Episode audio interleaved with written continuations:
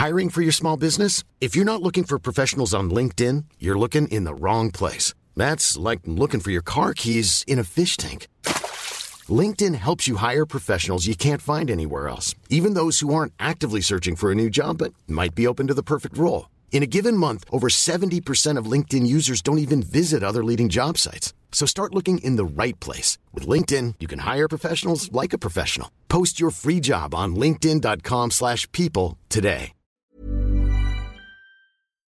Bonjour à tous et bienvenue sur le Rendez-vous Tech, l'émission qui explore et qui vous résume de manière compréhensible toute l'actualité tech, internet et gadgets.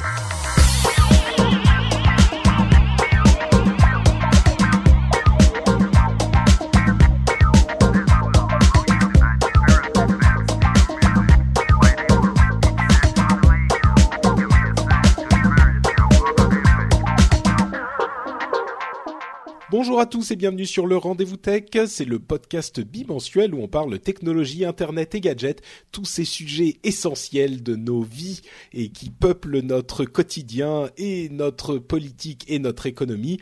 Je suis Patrick Béja et c'est l'épisode numéro 125. Nous sommes en janvier, fin janvier 2014 et pour 2014, euh, puisque nous sommes encore en janvier, je peux encore dire bonne année à tous les auditeurs qui ne, qui ne l'auraient pas encore entendu d'une part, et aussi aux invités qui, qui nous font l'honneur d'être là, puisqu'il s'agit de Guillaume, super expert mondial de la statistique. N'est-ce pas? Au moins, Guillaume? Au minimum. Euh, oui, bah bonne année à tous. Hein ça marche encore, on est le 27. Voilà, exactement. On a, on a juste, on est juste à la limite. Euh, tu, donc... tu, tu, es prêt pour deux heures d'émission? Oh comme les, fois précédentes. on va voir, on va voir, on va voir euh, comment comment on s'en sort. Euh, on, et puis ça risque de prendre un tout petit peu de temps parce que effectivement on a un autre euh, revenant, mais alors euh, vraiment revenant pour le coup qui n'était pas dans l'émission depuis un an. C'est Lionel de Feu Techno IT, le podcast qui parlait de l'IT et de la technologie d'un point de vue un petit peu professionnel. comment vas-tu Lionel? Ça fait longtemps. oui, c'est vrai, ça fait longtemps. Bonne année. bonne année année, 2013 et 2014. Voilà, on fait les deux d'un coup. Exactement. Bon, tu, tu vas bien depuis, euh, depuis si longtemps? Qu'est-ce que tu deviens? Tu as disparu alors, j'ai ouais, disparu, mais pas vraiment. Euh, ben, je travaille toujours dans l'informatique. D'accord, c'est bien. Donc tu es toujours un expert, c'est pas euh, euh, Ouais, on peut dire ça comme ça. Et, et ma foi, c'est vrai que j'avais changé de, sans changer de société, c'était le moment de transition un petit peu compliqué. Donc j'étais fort pris. D'accord, mais en fait c'est ce qu'on disait déjà. D'accord, c'est ça. T'as mis ta première année dans la boîte. Oui, c'est ce qu'on disait déjà l'année dernière. Donc euh, bon. tout à fait. En tout cas, je suis heureux de vous avoir tous les deux pour discuter de ces sujets euh, éminemment importants euh, dont on va dont on va discuter aujourd'hui, puisqu'on va avoir de la NSA et de la neutralité du net, et on va aussi parler des, lentilles de contact connectées de Google et d'autres petites choses. On a une série de news et rumeurs qui sont du n'importe quoi total, qui risquent de, plaire aussi aux auditeurs. Mais on va commencer avec le gros morceau qu'on avait évoqué la, dernière fois avec Cédric et Yann, qui était la réforme de la NSA. Alors certains s'attendaient à ce que les réformes soient des réformes de de, de, un petit peu de papier, c'est-à-dire qu'elles ne vaillent pas grand-chose euh, dans la pratique. Et certains, d'autres, disent que les réformes qui ont été annoncées sont relativement substantielles. Alors, dans quel cas, dans quel camp allons-nous tomber? On va commencer peut-être en vous expliquant la nature euh, de ces réformes pour que vous puissiez aussi vous faire euh, votre point de vue, vous, vous faire votre avis vous-même. Euh, les, les, les sujets concerne euh, essentiellement la question des écoutes téléphoniques. Alors, les changements, c'est que d'une part, on a euh, les, le, plus gros changement, je dirais, c'est ces, euh, records on, commence bien l'émission avec un mot anglais que j'arrive pas à traduire. Ces archives, voilà, de, métadonnées sur euh, les appels téléphoniques, donc euh, les numéros de téléphone qui ont appelé, qui ont été appelés, à quel moment, etc. Ces, ces données qui ne sont pas les appels en eux-mêmes euh, seront conservées chez un contracteur, enfin dans une base de données indépendante. Il faut évidemment euh, se rappeler que c'est le président Obama qui a fait ces annonces. Par contre, il n'a pas annoncé chez qui ces bases de données seraient conservées. Donc on ne sait pas si euh, les sociétés de téléphonie mobile ou de téléphonie tout court conserveraient ces données et les, les espions devraient demander l'accès pour euh, pouvoir y avoir accès. Et on ne sait pas si ça serait euh, un, un, un, acteur complètement indépendant, une société privée par exemple, ou une organisation qui stockerait ça. En tout cas, ce qui est sûr, c'est que une fois cette, cette chose mise en place, les archives ne seront plus directement gérées par la NSA, ce qui est plutôt pas mal. Autre réforme, euh, ils ne pourront plus demander ou conserver les données qu'avec deux sceaux. Alors qu'est-ce que c'est que les sauts euh, C'était une personne qui appelle une autre personne qui appelle une autre personne. Jusqu'à maintenant, ils pouvaient sauter trois fois. Euh, S'ils pensaient qu'il y avait une activité terroriste, ils pouvaient aller jusqu'à trois personnes plus loin euh, de la personne qu'ils suspectaient. Aujourd'hui, on se limite à deux. Encore une chose, euh, les gag orders, ces ordres, ces, ces, instructions de silence qui empêchaient les gens qui avaient reçu des mandats, euh, des, de des, perquisitions ou ce genre de choses, d'en parler, et en particulier les sociétés, les grandes sociétés de l'informatique, euh, ces euh, gag orders vont être beaucoup moins stricts. Euh, etc., etc. Il va y avoir des euh, règles qui seront les mêmes pour les Américains et pour les non-Américains. Donc ça c'est intéressant aussi. Euh, on, certains diront qu'ils espionnaient déjà les Américains, donc on se demande quel effet ça va avoir sur les non-Américains. Mais bon, parce que vous savez que euh, jusqu'à maintenant, les non-Américains n'avaient pas du tout le droit de ne pas être espionnés. Toutes les, discussions aux États-Unis ne, parlaient que du droit d'espionner ou non les Américains eux-mêmes.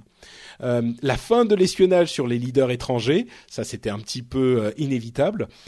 Et enfin, une voix des défenseurs du public, de l'intérêt public, au tribunal FAISA, le fameux tribunal qui décide si oui ou non le, les, autorités gouvernementales, les organisations d'espionnage ont le droit d'écouter ou non certains, de d'espionner ou non certaines personnes le bémol là, qui est quand même euh, important, c'est que c'est uniquement dans le cas des technologies nouvelles, euh, dans un cas d'application de technologies nouvelles. C'est-à-dire que ce qui a déjà été décidé ne verra pas euh, l'argumentation d'un défenseur de l'intérêt du public. Les, auditeurs se souviendront que il, y a dans l'épisode dernier, je disais que c'était un élément très important d'avoir cet équilibre, d'avoir quelqu'un dans au tribunal qui argumente pour l'intérêt du public. Donc ça a été implémenté, mais pour certains cas euh, uniquement. Euh, je vais faire une petite pause et je me retourne vers euh, mes, deux compatriotes. Est-ce que c'est des, changements substantiels? Est-ce que c'est des choses qui vous satisfont? Ou est-ce que c'est un petit peu un pétard mouillé, ces, réformes, pour vous? Alors, je me permets de commencer, mais j'ai. Vas-y Guillaume, lâche-toi, lâche-toi. Euh, globalement, moi, ça me donne une impression de d'hypocrisie, dans la mesure mmh. où euh, s'il ne s'était rien passé, euh, si Edward Snowden n'avait pas révélé toutes ces, tout, tout, ce qu'il a révélé, on ne serait pas en train de parler de tout ça. Donc, il y a il y a une espèce de volonté de faire amende honorable qui, que je trouve un peu, qui me donne une impression d'hypocrisie euh, dans, sa globalement quoi. J'ai l'impression que les décisions qui sont prises, elles sont prises pour euh, pour calmer, euh, pour qu'on arrête, pour que ça fasse couler moins d'encre, pour que. Mais j'ai pas l'impression qu'il y ait une vraie euh, une vraie volonté de dire ok on est allé trop Une loin. Vraie volonté de réforme, quoi. Voilà, ok, on est allé trop loin mmh. et euh, il faut que sur le plan humain, on, on réfléchisse à ce qu'on à ce qu'on faisait et il faut qu'on qu'on parte dans des directions différentes. J'ai pas l'impression mmh. que c'est ça. J'ai l'impression juste qu'on veut juste juste ouais, calmer, il, il calmer. Le... Ouais. Mmh. Voilà. Et donc, euh, ce qui a été annoncé concrètement me paraît, dans l'absolu, me paraît bon puisque ça serait de lâcher un peu la bride et de, de, de faire des de d'avoir des d'avoir un cadre pratiques. un petit peu un cadre un petit peu plus cadré je dirais voilà ouais. que les que les pratiques soient mmh. moins euh, euh, enfin il y avait il y avait une dimension même euh, cynique mmh. au départ, c'est-à-dire qu'on faisait tout, il faisait tout au maximum, euh, il faisait, euh, euh, de toute façon, il savait que personne ne savait rien justement, et ouais. là, la, la, la situation Donc il tirait sur la corde et ouais. Bon, moi, voilà, c'est une sensation d'hypocrisie globale, voilà. C'est intéressant ce que tu dis parce que c'est un, une, une, chose, une réflexion euh, qui m'est venue aussi euh, par rapport à Edward Snowden et, et cette question de l'hypocrisie, c'est que le, le, le, fait, enfin, les attaques dont a été euh, à l'encontre d'Edward Snowden ont été très violentes et les accusations à l'encontre de Snowden ont été très violentes en disant que effectivement il y avait une une une, attitude de, traîtrise, qu'il qu'il avait fait quelque chose de dangereux, etc., etc. Et malgré tout, ils en arrivent à faire certains changements. Donc euh, il y, a, y, a, un petit peu deux considérations différentes. Bon, je comprends que euh, certains ont dit si Snowden avait des doutes, il aurait dû essayer de, de, de passer par les canaux euh, hiérarchiques traditionnels. C'est ça, personne ne le prend au sérieux, donc c'est pas vraiment ça le problème. Snowden est dans certains cercles considéré comme un traître, et pourtant ils vont faire des changements importants à leur politique suite à ce qu'il a révélé. Donc il y a vraiment une appréciation étrange là. C'est une sorte de schizophrénie. Hein. C'est bizarre. Hein. C'est euh, euh, ce qu'il a fait, c'est mal, mais on va quand même euh, changer les choses dont il a parlé. Ouais. Hmm. Lionel, toi, ça t'inspire quoi ces changements? Alors, c'est ce, que pour pour euh, compléter ce que vous disiez, c'est ce qu'on appelle un peu marcher sur les œufs en fait. Ouais. Et, euh, et, le, le, gouvernement américain, bien entendu, et la présidence américaine euh, a intérêt à marcher sur les œufs. En effet, pour calmer pour calmer un peu tout le monde, certainement, moi, ce que je trouve intéressant dans ce que dit Guillaume, c'est qu'en effet, il n'y a pas de réflexion de fond sur euh, sur, sur la nature de cette surveillance. Sur la nature de la surveillance. Moi, ce qui me satisfait pas du tout dans cette histoire, c'est euh, l'existence même de la base de données. Donc, euh, je ne considère que la, la présence, l'existence et l'exploitation de cette fameuse base de données, qui pour l'instant est entre les mains de la NSA, euh, bah pour moi, elle, elle, ne devrait même pas exister. Hmm. Alors, ça ne veut pas dire qu'il ne faut pas euh, avoir accès à des écoutes téléphoniques, il ne faut pas avoir accès à ce genre de d'informations, mais il faut y avoir accès d'une façon non agrégée en fait. Là, pour le moment, toutes les données de Verizon et compagnie euh, sont euh, agrégées directement et sont exploitées sans contrôle. Hmm. Donc, euh, donc ça c'est le premier point. Le deuxième point, quand tu disais Patrick que la, la, base de données justement va être externalisée. Alors si j'ai bien compris les articles euh, que j'ai pu lire et que tu nous as mis euh, gentiment à notre disposition. Vos devoirs de, de, de, programme. Euh, c'est que Obama a demandé à ce qu'on réfléchisse à une façon d'externaliser cette base de données. Donc c'est pas forcément encore vraiment acté mmh. puisqu'il va falloir trouver le moyen pour pouvoir externaliser cette base de données et faire en sorte qu'elle soit contrôlée malgré tout évidemment et sécurisée. Donc, oui, tu as, euh, hein tout à fait raison. Ouais. Il, a, il a vraiment expliqué les choses. Enfin, il a vraiment énoncé des principes euh, sans en détailler l'implémentation, ce qui est bon. Euh, on, on, peut espérer en tout cas que je crois qu'il s'était donné une, une limite de, du mois de mars ou début avril. Euh, bon, on peut espérer qu'ils trouveront un moyen de l'implémenter, mais c'est vrai qu'il n'y a rien de précis dans, dans cette voilà, directive. On, verra, on, on va voir. et, et en effet, moi je pense sur le fond, euh, le fond du fond, je pense que les Américains et puis euh, tous les alliés euh, des Américains, notamment évidemment la Grande-Bretagne, mais je pense aussi à l'Allemagne, devraient penser et réfléchir à quelles ont été les conséquences du Patriot Act et revenir un petit peu sur la philosophie de base et en effet de freiner et de se dire on est allé certainement trop loin, en tout cas pas dans la bonne direction euh, et revenir sur des fondamentaux un petit peu plus humains. Ouais. C'est intéressant, oui, c'est sûr que ce que vous dites tous les deux est très vrai. Il n'y a pas eu de repensage. c'est, j'invente des mots. Euh, ils n'ont pas repensé leur, euh, l'activité et la philosophie de, de l'espionnage qui est euh, venue du Patriot Act euh, de, de, totalement. Ils l'ont, ils ont vraiment changé des petites euh, conséquences. c'est, presque traiter les symptômes sans traiter la cause, on va dire. Mm on, peut voir ça comme ça, je le comprends. Euh, la, chose, moi, qui m'a véritablement, pour le coup, enfin, sur ce cette, euh, ce sujet des, des euh, archives des données téléphoniques, je pense que oui, on ne traite que les symptômes, mais il y a quand même des traitements substantiels. Il y a quand même des changements. Le fait, par exemple, d'avoir les archives externalisées, je pense que c'est une bonne chose. Euh, le fait d'adoucir la question du gag order, donc de permettre aux gens de parler un petit peu plus de ce qui se passe, c'est une bonne chose. Mais moi, ce qui m'a véritablement choqué et, et, et horriblement choqué, parce que très peu de gens en ont parlé, c'est le fait que on a parlé, on a évoqué la question des, archives euh, des données téléphoniques, mais personne, personne n'a parlé de la surveillance du net.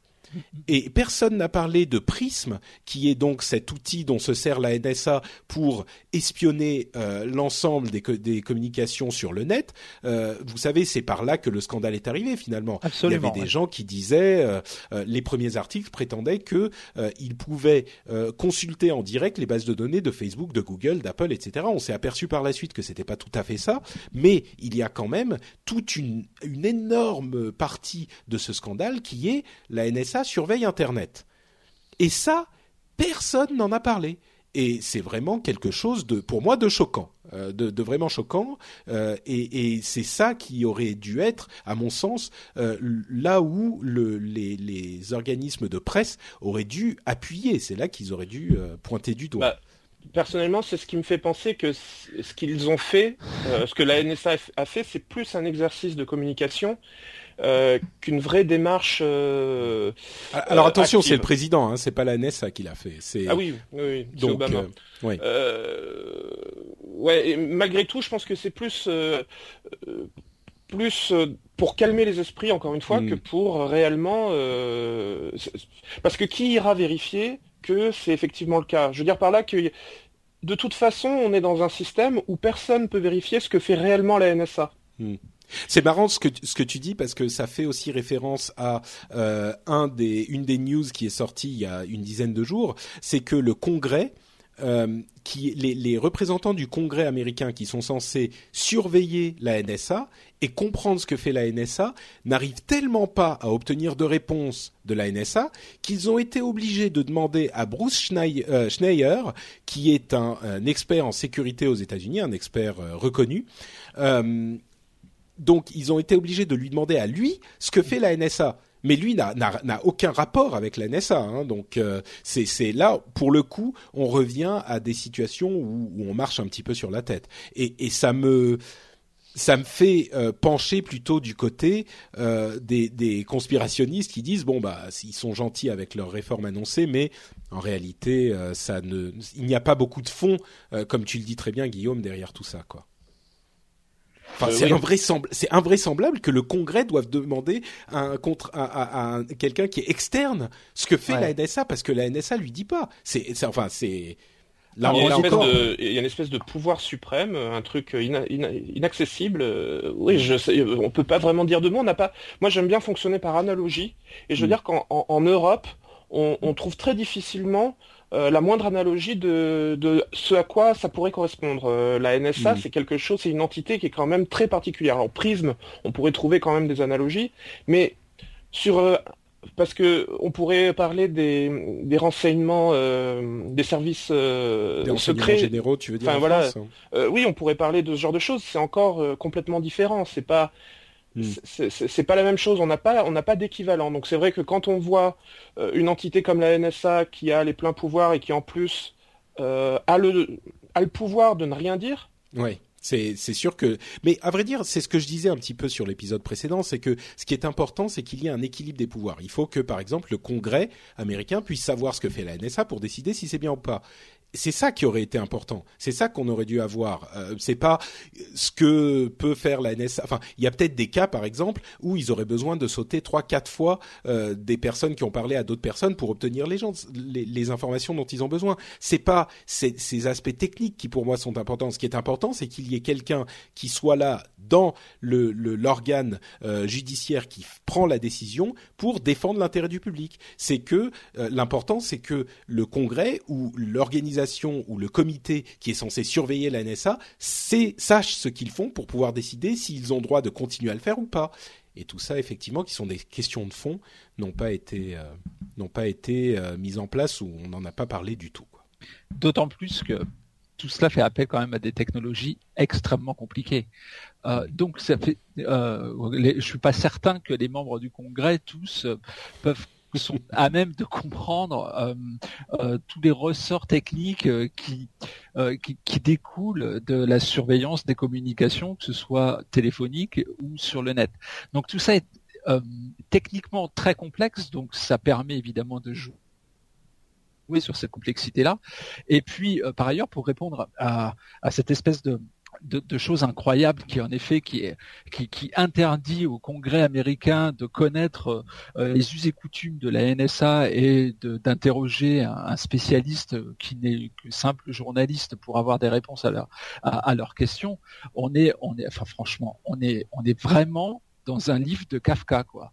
Euh, c'est mais, mais, complètement. On est face à une espèce d'entité euh, informe, euh, sans sans nom, sans visage, comme disait notre cher François Hollande concernant le monde de la finance. Mais c'est pareil, quoi. C'est on, on, est devant quelque chose de complètement de pas maîtrisable qui s'auto-alimente on a l'impression qui grossit qui qui grossit de lui-même et puis et puis qui s'autogère et, et sans vraiment responsabilité réellement désigné. Quoi. Moi, je trouve ça totalement effrayant pour ma part.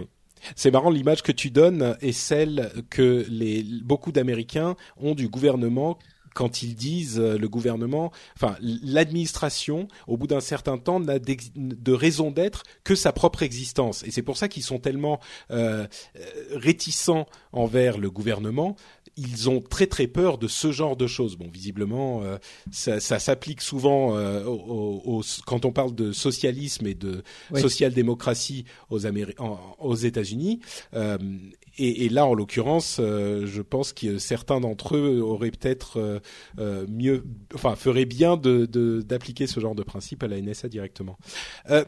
Snowden, d'ailleurs, puisqu'on parlait de lui, a dit que, a précisé que un, sentiment qui, à mon sens, est très sain et très euh, logique et auquel beaucoup de gens adhèrent euh, et qui montre encore une fois à quel point il a été mesuré dans la manière dont il a géré les choses. Il a dit ce n'est pas l'espionnage en soi qui est mauvais. L'espionnage n'est pas foncièrement mauvais. Parfois, il est nécessaire, mais ces programmes de la NSA euh, n'ont pas le sens des réalités en fait. on a eu aussi un, rapport officiel qui a conclu que l'espionnage téléphonique non seulement était illégal, on parle toujours des États-Unis, hein, non seulement était illégal, mais en plus il n'avait pas réussi à trouver de bénéfices significatifs dans la lutte euh, contre le terrorisme. Donc là encore une, un jugement assez euh, sévère de, la, la, de ces programmes de la NSA. Euh, Microsoft a commencé à proposer des options de stockage de données en dehors des US donc euh, là encore des, effets assez importants sur euh, le monde de l'informatique et l'industrie de l'informatique. Euh, à noter que certains précisent que l'important n'est pas l'endroit où sont stockées les données, mais euh, l'endroit où sont localisés les administrateurs de ces données. C'est-à-dire que même si les données sont stockées, par exemple, euh, on va dire en, France ou en Europe, euh, si les agences américaines demandent à Microsoft, qui est une société américaine, de leur donner des informations, a priori, ils devraient pouvoir y avoir accès. Mais il n'empêche que c'est un mouvement, mouvement intéressant. Pour conclure euh, ce, sujet sur la NSA et sur les réformes de la NSA, j'aimerais, comme euh, comme je le fais parfois et comme j'aime bien le faire, prendre un petit peu la position de l'avocat du diable et euh, vous demander ce que vous pensez, de cette idée, de cette de ce, postulat, qui est que Obama a accès à des informations de la NSA qui lui prouvent, qui lui montrent que les informations dont la NSA a disposé ont, permis euh, d'arrêter ou d'empêcher plusieurs attaques terroristes, disons deux, trois ces dix dernières années, que, euh, comme on le sait, hein, les succès dans ce genre de domaine doivent rester passés sous silence qui ne peuvent pas en parler et qu'on entend, on entend que les, problèmes. Et donc, Obama, euh, ayant euh, accès à ces données et ayant des euh, preuves que, ayant constaté que ces programmes sont efficaces, et ont permis d'arrêter des attaques terroristes qui auraient pu être graves, peut-être aux États-Unis, peut-être ailleurs en Europe, euh, se dit et est en fait en train de euh, baisser la tête et de subir euh, l'ire de, du monde et de se dire bah, je sais que ça me rend très impopulaire et que ces programmes sont impopulaires mais on est dans une situation où on n'a pas le choix et il faut qu'on les continue même s'ils sont impopulaires et il faut qu'on les continue en passant en gardant le secret de leur efficacité, ce qui serait une position très euh, difficile. Alors, je, je, présente l'idée comme comme ça. C'est une idée parfaitement raisonnable. Hein. Je veux pas que les gens se disent c'est ah c'est n'importe quoi, c'est c'est de la fabulation. Il est possible que ça ça soit le cas. Encore une fois, je me fais l'avocat du diable. Moi, j'y crois pas trop. Mais euh, je voulais proposer cette idée euh, à notre à notre panel et, et entendre ce que vous en pensez. C'est ça vous ça vous adoucit un petit peu ou? Alors Personnellement, je, je me suis beaucoup intéressé ces derniers temps à tout ce qui était euh, modèle prédictif, et il se trouve mhm. que ça peut avoir un, un, lien parce que depuis 4 ou 5 ans, on voit euh, aux États-Unis euh, que l'industrie de tout ce qui a rapport à les probabilités et, les modèles prédictifs prennent un essor euh, énorme et on nous parle tout le temps, quand, on, quand je lis les, informations à ce sujet, on nous parle tout le temps de données, euh, métadonnées euh, liées aux réseaux sociaux, etc., qui, une fois recoupées entre elles, une fois analysées dans des, logiciels de big data et des, des, des trucs comme ça, on parvient à en tirer des tendances qui peuvent permettre d'anticiper euh, des passages à l'acte de certaines personnes, de, de, de pouvoir localiser euh, des tendances, euh, enfin de pouvoir géolocaliser certaines tendances de, de la vie américaine de tous les jours. Tu es en, train d'apporter de, de l'eau à mon moulin d'avocat diable, lui fait. moi, moi, je suis partagé, mais malgré tout, je, mais je, je pense que quand on collecte autant de données, c'est évident que si on les analyse correctement, on peut en tirer des choses que personne d'autre ne sait. Donc, sur le plan de la de la de, de, de, la surveillance, euh, ouais, mais sur le plan de, la surveillance pure, qui consiste à, à dire bah on, on, écoute les gens et puis euh, si on en reconnaît un qui a l'air de faire quelque chose euh, d'inhabituel, euh, on va commencer à le surveiller d'un peu plus près. Ça, j'y crois moyen. En revanche, sur le sujet de, des, des, données en très grosse quantité, je pense qu'effectivement, hein, plus on a de données, plus on est capable d'anticiper euh, des événements, des tendances, euh, des, des, événements euh, graves ou des, ou, enfin, prévoir euh, une, une, montée de la criminalité dans un dans, dans un coin du pays plutôt qu'un autre. On peut plus facilement là, là, organiser coup, une politique sociale et voilà. Ouais, du coup, mais oui, effectivement, mais là, on, on parle de quelque chose d'un petit peu différent. On n'est plus dans la prévention du terrorisme. Ça serait une autre une autre application. des, oui, mais des... ça Juste, je, faisais le lien parce que ça, ça correspond quand même à des données qui ont été collectées dans le cadre de Prism et qui correspondent quand même à des données où aujourd'hui on se demande si c'était bien légitime de les récupérer. Hmm, tout à fait.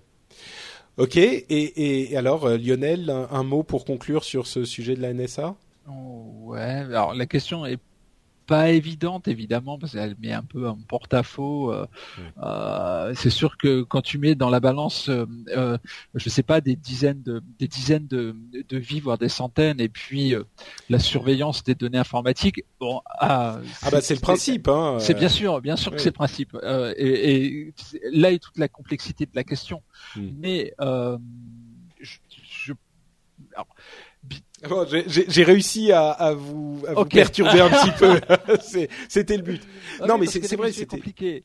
Hmm. Mais, mais, cela dit, donc euh, pour, pour, quand même répondre, je pense qu'on peut imaginer un système qui euh, préserve euh, ou en tout cas qui met des garde-fous à la collecte des données, à l'exploitation des données, tout en euh, luttant contre euh, le terrorisme. Ce que je reproche très fortement euh, euh aux Américains et peut-être pas qu'à eux, euh, parce qu'il faut savoir quand même ce qui se passe en France et, et, dans d'autres pays européens. Hein. il y a quand même eu oui. des révélations autour de l'affaire Snowden oui. qui sont qui sont dans notre pays en tout cas très inquiétantes.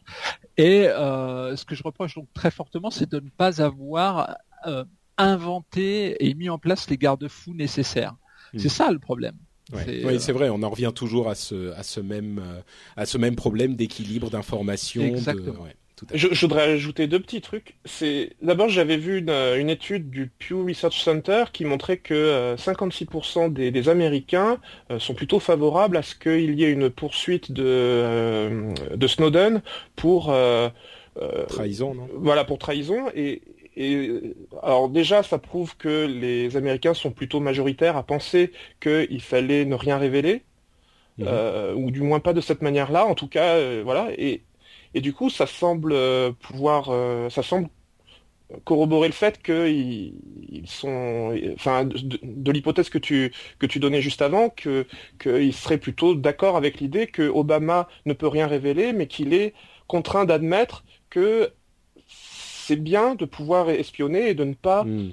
arrêter euh, les méthodes, euh, voilà, ces programmes. Et, l'autre chose qui est aussi symbolique, je trouve, de ce point de vue-là, c'est que euh, le Brésil a avancé le fait qu'il voulait à tout prix maintenant créer des, des, des câbles de transmission euh, internet, je connais pas les mots techniques. Euh, oui, les câbles sous-marins. Voilà, les câbles sous-marins. Ils voulaient en faire passer un euh, essentiel entre toute l'Amérique du Sud et l'Europe, parce qu'ils ne voulaient plus que ça transite par l'Amérique du Nord.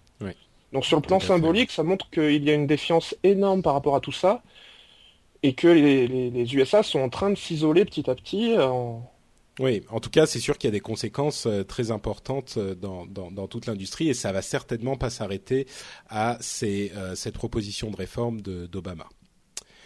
Bon, mettons de côté un petit peu la NSA pour nous intéresser à la neutralité du net et le scénario de cauchemar de la neutralité du net qu'on a vécu il y a euh, une petite dizaine de jours de ça aux États-Unis. Et, dans ces domaines, euh, certains d'entre vous se diront peut-être oh mais ces États-Unis ça nous concerne pas parce que c'est administratif. Euh, dans ces domaines, ce qui se produit aux États-Unis a des répercussions un petit peu partout dans le monde puisque une énorme partie des services fonctionnent aux États-Unis et naissent aux États-Unis. Alors très rapidement, euh, le principe de la neutralité du net, pour ceux qui l'auraient oublié, c'est le principe qui veut que toutes les données qui transitent par Internet soient traitées de manière égale par les euh, fournisseurs d'accès.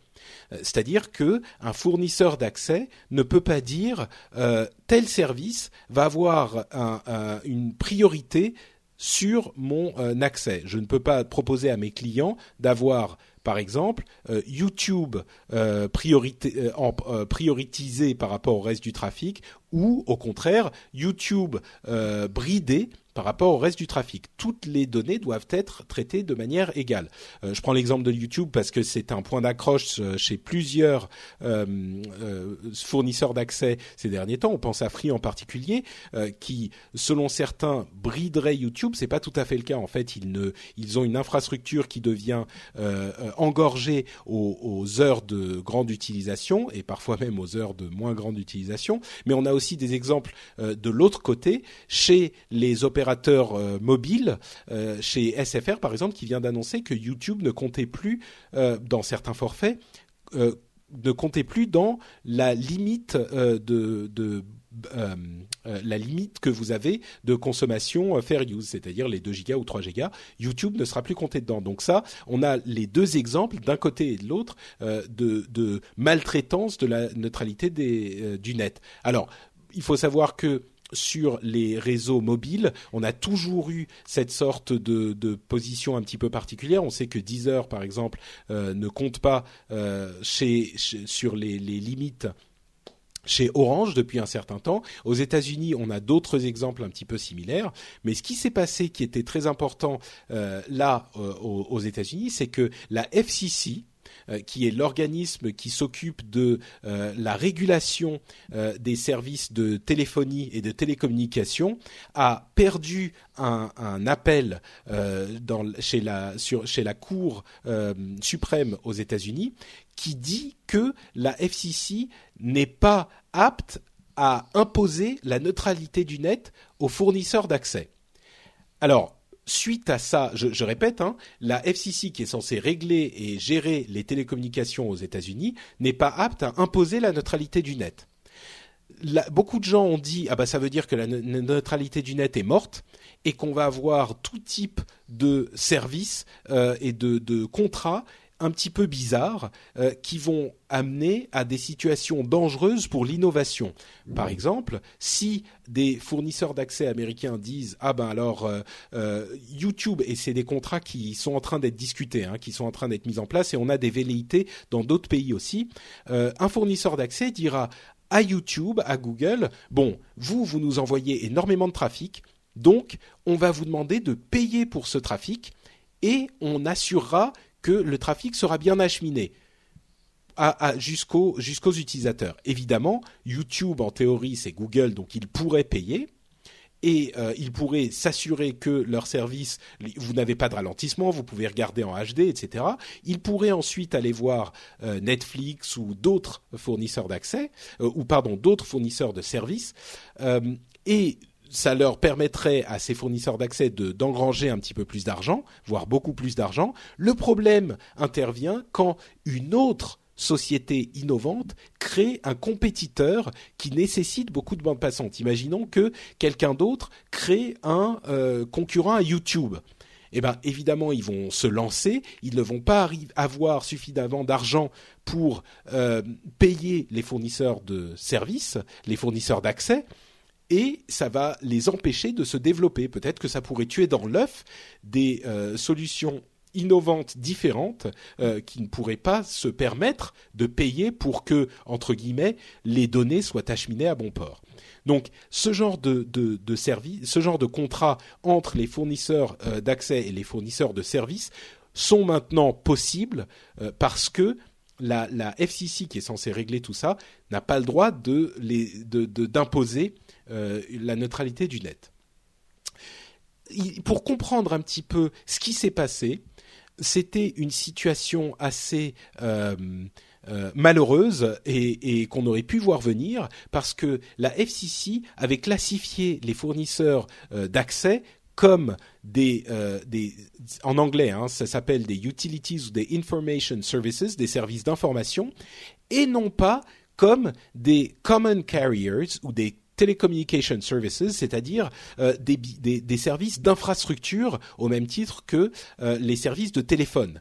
C'est-à-dire que en fonction de la manière dont ils les auraient classés, soit c'est des services publics et à ce moment ils ont le droit de leur imposer certaines choses, soit c'est des services d'information et à ce moment ils n'ont pas le droit de leur imposer ces choses-là. Et en 2002, ils ont dû prendre une décision qui était de les classer dans l'une ou l'autre de ces classes. Et ils ont choisi la mauvaise. Pourquoi? Parce qu'ils avaient à l'époque déjà un combat difficile à, à mener contre les euh, fournisseurs d'accès et ils n'ont pas voulu mener ce combat parce que à cette époque-là, ça n'avait pas la même importance. Donc, il serait possible pour la FCC, la FCC de reclassifier les fournisseurs d'accès en tant que euh, services d'infrastructure, on va dire, qui sont là pour le bien commun de la société, euh, mais ça demanderait une volonté politique énorme et on n'est pas sûr qu'elle qu'elle soit là, surtout avec les lobbies importants que sont ces fournisseurs d'accès. Donc pour nous, il semblerait évident que c'est une infrastructure qu'il est nécessaire de classifier comme quelque chose qu'on peut réguler. Mais euh, malheureusement, à cause d'une décision que cette FCC, que cet organisme de régulation a pris en 2002, eh bien, euh, ils ne peuvent pas euh, réguler les choses comme ils le voudraient. Euh, encore une fois, j'interromps mon long monologue pour vous demander euh, ce que vous pensez de cette décision. Est-ce que vous pensez, comme certains, que c'est la fin du monde? Est-ce que vous pensez que c'est euh, peut-être on exagère un petit peu la, les, conséquences de, ce, de cette décision? Je vous laisse la parole. je, veux bien que tu y ailles pour, pour Alors, j'y vais. je suis partagé en fait.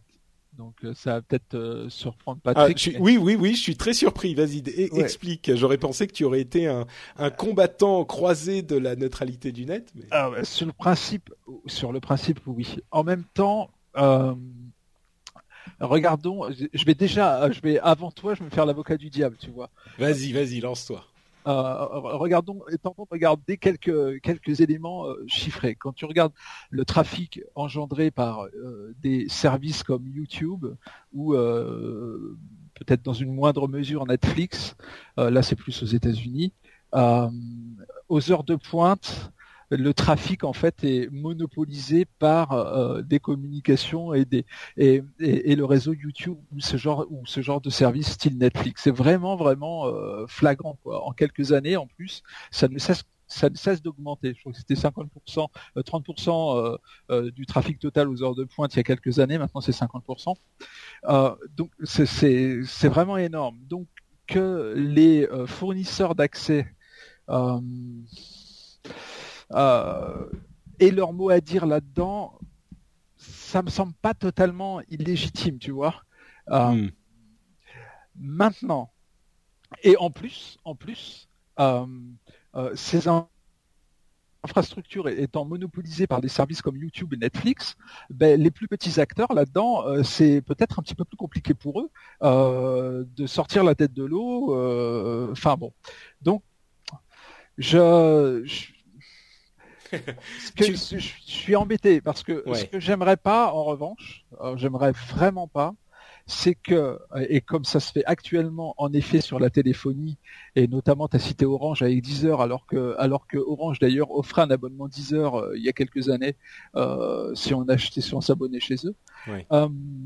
ce que j'aimerais pas, c'est que on, me, fabrique une espèce d'abonnement à la carte avec des options en veux-tu en voilà. C'est-à-dire si je veux YouTube, je paye ça. Si je veux, si veux euh, service de de téléchargement X ou Y, je, dois payer ça. Et, c'est la grande terreur, oui, de, de, la, de la mort de la neutralité du net. Mais, mais les arrangements dont je parlais juste avant sont encore plus vicieux parce que ils vont euh, dans le dos des, des, utilisateurs et des abonnés et vont faire payer directement à YouTube euh, le, le, le, supplément pour que euh, leurs données arrivent, arrivent à leur, arrivent aux abonnés. C'est c'est ça. C'est l'illusion de la gratuité, quoi, en fait. Mm. Euh, et, en effet, il y a le problème du coût à l'entrée pour les nouveaux arrivants éventuels avec des services innovants qui pourraient, comme tu le disais, euh, être tués dans l'œuf parce que euh, bah, ce coût à l'entrée, comme on dit, est beaucoup trop important pour une société qui, qui démarrerait et c'est euh, sur c'est de cette manière, ce, qu'il faut rappeler, c'est que c'est sur cette égalité des données qu'a été construit l'internet tel qu'on connaît aujourd'hui. On est on est, d'accord, on est entièrement d'accord. Bon, t'as vu qu'autour de ma longue tergiversation, euh, je t'ai pas vraiment donné mon avis au final. oui oui, j'ai bien j'ai bien réalisé. Oui, c'était bien joué. T'as dansé autour du truc. Moi, j'aurais j'aurais quelques quelques petits trucs à ajouter ensuite dans le camp de l'avocat du diable encore une fois. Mais avant, on va on va laisser Guillaume s'exprimer aussi. Alors c'est très difficile, je trouve, déjà de parvenir à faire comprendre euh, ce qu'est la, neutralité du net à des, à des consommateurs. Parce que lorsque on leur annonce qu'ils vont profiter de quelque chose gratuitement, et que le reste n'est pas payant, mais qu'il y a un service en particulier qui lui sera euh, euh, enfin, je pense à YouTube, à SFR avec avec YouTube. Mm. Euh, on en a parlé cette semaine. Euh, les, vidéos, les, vidéos, les vidéos YouTube qui deviennent illimitées en 4G. En fait, euh, du point de vue du consommateur, il va se dire bah, c'est tout bénéf pour moi puisque je ne paye pas plus. Mais en revanche, j'ai un bonus, c'est que je peux consommer du YouTube. voilà, bien sûr, oui, c'est une bonne chose pour le. ça, paraît être une bonne chose pour le consommateur. Voilà, et en plus, SFR communique là-dessus en disant qu'il s'agit d'un extra pour les clients. Alors qu'en réalité, euh, ça favorise un acteur au détriment de tous les autres. Et euh, en particulier, euh, c'est mauvais pour Dailymotion, qui est un concurrent direct, mm. et en plus Dailymotion, qui appartient au concurrent Orange. Donc on voit tout de suite qu'il y a derrière ça une, toute une stratégie derrière. et du coup, on est obligé de se dire que dans l'absolu, c'est mauvais, puisque de toute façon, c'est bien beau de dire qu'on privilégie un partenaire mais en réalité, on est en train d'en enfin d'enlever euh, d'en défavoriser un autre voilà d'enlever de l'efficacité pour pour pour l'autre mm. donc quand on veut faire passer ce message là aux consommateurs c'est extrêmement compliqué et du coup bah bah ils ont un boulevard devant eux parce que les gens qui sont plutôt en train de de réfléchir un petit peu plus longuement, bah, n'arrivent pas à se faire entendre. Et puis euh, les opérateurs, eux, ont, le beau rôle en, en, annonçant qu'ils font euh, du, gratuit sur, euh, sur certaines choses. Sauf que effectivement, c'est ce que disait Lionel, c'est passer passer un temps, quand, quand tout ce marketing sera usé, usé et encore usé, dans, je sais pas, dans cinq ans, peut-être qu'on va commencer à inverser le processus et à nous dire, bah maintenant, si vous voulez avoir accès à tel truc, bah faudra rajouter tant, euh, tel autre service faudra rajouter, rajouter tant et ainsi de suite. C'est-à-dire qu'on aura ouvert la porte parce qu'on aura eu l'impression au départ que c'était bon pour le consommateur, et puis ça va se retourner contre le consommateur parce que d'un seul coup, on va au lieu de lui proposer des choses gratuites, on va lui proposer des trucs payants en plus. Hmm. Mais c'est exactement pour ça, à mon sens, qu'il est important qu'il y ait une, euh, une entité qui puisse légiférer, peut-être pas légiférer, mais en tout cas réguler euh, ce type d'infrastructure de la même manière que on a euh, des autorités qui gèrent. D'ailleurs, la FCC aux États-Unis gère l'infrastructure téléphonique. Hein, c'est vraiment la raison pour laquelle ils n'ont pas eu le droit d'imposer cette neutralité du net était évidente et c'était parce qu'ils ont mal classifié les fournisseurs d'accès il y a 12 euh, ans. C'est, c'est, enfin, la chose est complètement claire. Bon, maintenant, euh, évidemment, je suis complètement d'accord avec vous. Pour moi, la neutralité du net est quelque chose d'incroyablement important. Euh, on parlait de YouTube euh, et le fait que YouTube puisse payer un tel ou un tel pour acheminer ses données jusqu'au jusqu'à l'utilisateur final. Il faut savoir que YouTube et tous les autres payent déjà leur bande passante. Euh, tu disais, euh, tu disais Lionel qu'ils représentent une énorme partie du trafic sur Internet, mais ils payent eux pour la bande passante pour envoyer les données. Donc ils payent déjà la bande passante de la même manière que nous, on paye notre bande passante aussi. Donc à mon sens, euh, le, le, le, le, mouvement des, euh, des, des fournisseurs d'accès qui veulent faire payer en plus d'une part les utilisateurs et d'autre part les fournisseurs, euh, c'est un moyen d'avoir euh, un petit peu plus d'argent des deux côtés. Et accessoirement, ils sont tous bénéficiaires. Hein. Il n'y en a pas un seul qui perd de l'argent encore. Donc c'est quelque chose de vraiment vraiment dangereux. Ce, ce, dont on parle. D'autant plus encore, avant de rentrer encore une fois dans mon costume de l'avocat du diable, d'autant plus encore que la quantité de données euh, qu'on peut transmettre, la quantité de bandes passantes disponibles ne cesse d'augmenter. Toujours, ne cesse d'augmenter et elle augmente plus vite que la consommation. Ce qui veut dire que cette idée de euh, la, bande passante limitée pour les vidéos qui prennent de plus en plus de données, de plus en plus de place, c'est c'est même pas une illusion, c'est un mensonge. C'est-à-dire que ça n'est pas vrai. On construit de plus en plus de câbles, on construit de plus en plus d'infrastructures et ça grossit plus vite que la vidéo. La raison pour laquelle on n'en a peut-être pas assez dans certains cas, c'est que pendant les dix dernières années, les fournisseurs d'accès qui ont fait énormément d'argent avec euh, la démocratisation du net, au lieu de réinvestir dans l'infrastructure euh, et dans les câbles, ils ont euh, dégagé des bénéfices, qui est très bien évidemment pour les, actionnaires, mais qui, a, une vision à très court terme. Donc je n'émets pas de jugement, contrairement à certains qui pourraient en voir un, méfait du capitalisme je n'émets pas de jugement là-dessus, même si la, chose semble assez claire. Mais même sans émettre de jugement, il est évident qu'aujourd'hui, la raison pour laquelle on n'a plus euh, ou certains disent qu'on n'a pas assez de bande passante, c'est parce qu'il n'y a pas eu les investissements suffisants. Donc euh, bon, c'est à mon sens une chose assez claire euh, sur le, les causes et les raisons de ces problèmes. Maintenant, pour en, revenir à cette histoire de la FCC, certains disent c'est pas un problème parce que ils peuvent toujours agir quand quelque chose de clairement illégal ou de clairement défavorable au consommateur est mis en place. C'est-à-dire que si ces contrats euh... Ryan Reynolds here from Mint Mobile. With the price of just about everything going up during inflation, we thought we'd bring our prices down. So to help us, we brought in a reverse auctioneer, which is apparently a thing. Mint Mobile unlimited premium wireless. Ready to get 30, 30, bit to get 30, bit to get 20, 20, 20, bit to get 20, 20, bit to get 15, 15, 15, 15 just 15 bucks a month.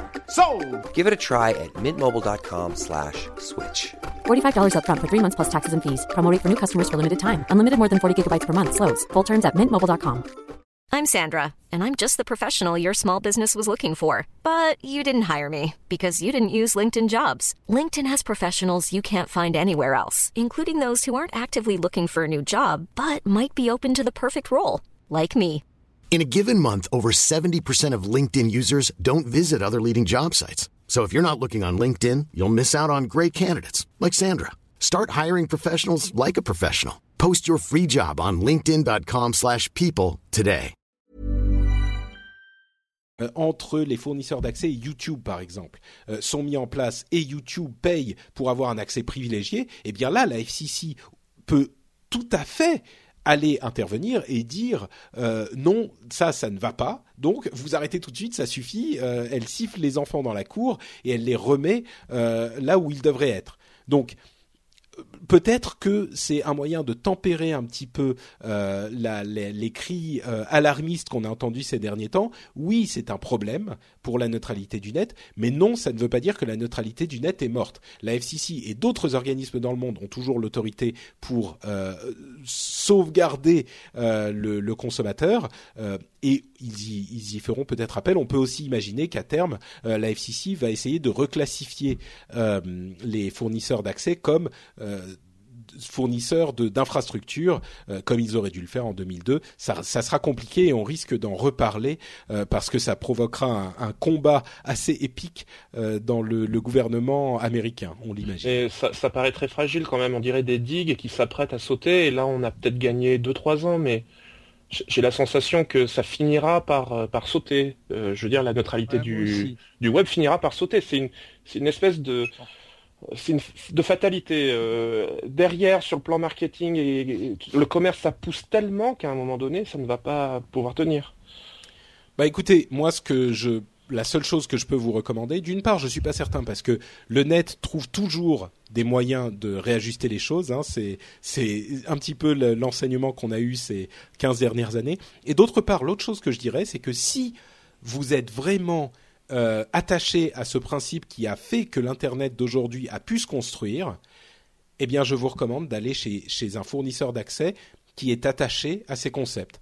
Euh, je le dis parce que tu en parles, hein, Guillaume, mais moi, euh, ai, je l'ai évoqué deux trois fois dans l'émission. La politique de Free qui demandait, et pourtant j'adore Free, hein, ils ont fait, c'est c'est tout simplement la société qui a fait le plus pour le, le, le, le- la justesse des prix sur le net et dans la téléphonie mobile en France. hein. Ils, ont fait des choses incroyables. Mais pourtant, la politique qu'ils ont par rapport à YouTube, c'est-à-dire qu'ils voudraient que YouTube paye pour qu'ils mettent à jour le- leur infrastructure chez Free, ça me paraît inacceptable parce que c'est en contradiction complète avec la neutralité du net. Alors qu'est-ce que j'ai fait? J'ai quitté Free et je suis allé chez un autre fournisseur d'accès qui lui respecte la ne- neutralité du net. En l'occurrence, c'est OVH. Euh, et voilà. Donc le seul moyen de vraiment euh, euh, influencer tout ça, c'est pas de se plaindre, c'est pas d'aller mettre des avatars ridicules sur Twitter, c'est pas euh, de, mais c'est vrai, hein, c'est pas de faire euh, de, de, de, de pester euh, tout seul devant son ordinateur, c'est Ouais, d'agir. mais et de- vrai que les, les quatre grands acteurs principaux enfin, sont menaçants envers la neutralité du web, les quatre principaux. c'est vrai, c'est vrai. Donc, alors, et, et, et moi, il y avait un autre petit truc que j'ai que j'ai remarqué cette semaine. euh, c'est Google qui a lancé un nouveau service qui s'appelle qui s'appelle le service rapport de qualité vidéo. Mhm. Et ce service, il n'est pas encore ouvert en France, mais euh, je crois qu'il fonctionne dans d'autres pays européens, mais il va bientôt ouvrir en France. C'est un service qui explique euh, clairement comment fonctionne euh, l'acheminement d'une vidéo YouTube euh, dans le réseau Internet mondial et il se propose de faire un, un, un diagnostic de la vitesse à laquelle on reçoit euh, la, la vidéo YouTube euh, de manière à, à se rendre compte si c'est euh, un problème de un problème technique dans l'immeuble, si c'est plutôt un problème d'opérateur, si c'est un problème plutôt de, de, de, de serveur dans le pays, etc. Et voilà. Et, et donc ils Oui, essayent c'est clairement leur arme euh, anti anti free quoi pour la Tout pour à la fait, France. mais ils, Ouais. ils essayent d'être à la fois pédagogiques, ils sont didactiques parce qu'ils expliquent bien comment ça fonctionne et qui paye quoi. Hmm. Et voilà. Donc euh, pour, pour retrouver ça, l'URL est pas très simple. En revanche, Non mais je la euh, mettrai dans les dans les notes de D'accord. euh, dans les Dans- notes de l'émission. ouais. dans Google, il suffit de taper rapport de qualité vidéo Google et on tombe euh, sur ce sur cette page qui récapitule tout ça. Ouais, très bien. Effectivement, mais c'est un outil qui est important pour montrer. En gros, ça vous dit bon bah voilà, là ça bloque à tel niveau et si tel niveau c'est votre fournisseur d'accès, bah vous savez à quoi vous en tenir quoi. Ouais, mais on Bon, devrait, le- enfin, ju- juste pour finir là-dessus, euh, Vas-y, on, vas-y. devrait, on devrait savoir à quoi s'en tenir dès le début. Enfin, c'est ça, moi, qui, moi, c'est ça qui m'énerve énormément, c'est le manque de transparence. Quand j'achète un service, j'aime bien savoir ce que j'achète.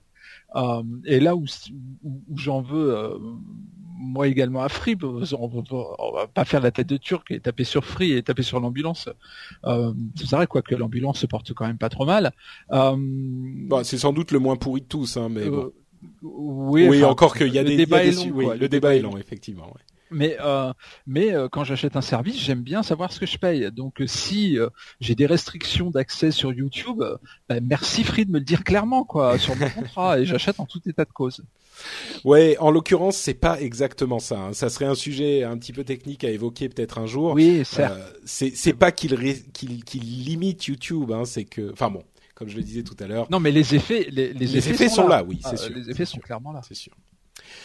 Bon, euh, passons à notre dernière information essentielle et importante de la de l'épisode, c'est les lentilles de contact euh, smart de Google. Ça veut dire Ah. que non content de développer les Google Glass, les lunettes connectées, maintenant on a les lentilles de contact connectées. Mais c'est de la science-fiction. Ça veut dire qu'on va pouvoir avoir sur les lentilles de contact les informations qui vont s'afficher comme dans en- comme dans Google Glass avec Android connecté directement, c'est ça? Et ouais, extraordinaire. Oui, bon, pas exactement. en réalité, c'est un projet qui a fait beaucoup de bruit, évidemment. C'est l'un des, des projets de Google, de Google X, qui est cette sorte de pépinière à projet invraisemblable euh, qui, qui, qui a été annoncé. Euh, il s'agit donc effectivement des euh, lentilles de contact intelligentes qui incluent une antenne et une mini puce et un, capteur euh, dans la lentille. Donc, ça veut dire que vraiment dans la lentille, il y a de l'électronique, quoi. C'est quelque chose d'assez invraisemblable, mais par contre, ça ne va pas vous afficher des images, ça ne va pas être connecté euh, comme ça aussi simplement à Internet. En fait, ce que ça fait, c'est que ça, ça a, il y a un capteur qui va calculer la quantité de euh, sucre, de glucose dans les larmes et de cette manière savoir euh, pou- pou- pouvoir indiquer aux personnes diabétiques euh, s'ils doivent euh, utiliser plus d'insuline, enfin indiquer leur niveau de sucre dans le sang directement en communiquant avec le récepteur qui sera un petit peu plus loin. Donc c'est quelque chose de, tout à fait remarquable au niveau technique, mais on n'est pas encore à Google Glass, pardon, à Google Glass dans la lentille. Hein. C'est pas c'est pas tout à fait ça. Euh, D'ailleurs, euh, Microsoft a dû suivre ça avec, attention parce qu'il travaillait sur un projet similaire euh, il y a déjà un an ou deux. Donc, euh, c'est pas non plus quelque chose de totalement, euh, de totalement inédit. Et accessoirement, beaucoup de gens ont dit aussi que le, le temps que le niveau de sucre dans le sang se, se reflète dans les larmes, en fait, il a déjà changé dans le sang. Donc, c'est pas tout à fait euh, idéal. Mais bon, bon, euh, je vais arrêter de faire le rabat-joie. C'est quand même incroyable. Des antennes et des puces dans une lentille de contact, quoi. Ouais, c'est incroyable. Ça, C'est vrai que c'est incroyable quand même. Ouais. On, on approche vraiment euh, des éléments de science-fiction euh, qu'on qu'on touche du doigt. Enfin, faut faire attention parce que là, il s'agit de l'œil. Euh, mais euh, on, on arrive quand même à, à des éléments absolument extraordinaires. Moi, je suis toujours un peu embêté parce que en ce qui concerne les, les innovations de Google, que, que- une société dont je me méfie beaucoup, Oui. mais mais euh, on- ça force quand même le respect euh, de pouvoir arriver à, à sortir des éléments euh, techniques aussi impressionnants, quoi. Mm. Quand même incroyable. Je, je pense que ces, ces innovations-là se font toujours en deux temps. Il y a d'abord le premier temps où on va en avoir une utilité euh, soit médicale, soit militaire, soit humani- humanitaire. Donc euh, ça justifie pleinement qu'on fasse de la recherche là-dedans. Et puis à un moment donné, ça va devenir rentable. Donc on va essayer d'en faire quelque chose qui soit utile euh, à Monsieur Tout le Monde, au particulier, euh, pour qu'on puisse en faire une, une, euh, un un achat de, de, pour en faire un achat de masse et puis se faire de l'argent avec. Donc je, je pense que la première étape est toujours passionnante et très intéressante et indispensable. Il faut parvenir à, si ça peut permettre à des gens d'avoir une vie plus simple, moins dangereuse, euh, plus mieux mieux suivi médicalement euh, euh, ou alors dans l'humanitaire euh, il y a des applications dans d'autres domaines. Mais je me, méfie toujours de la seconde étape qui va consister à en faire un objet ludique ou utile pour la vie quotidienne.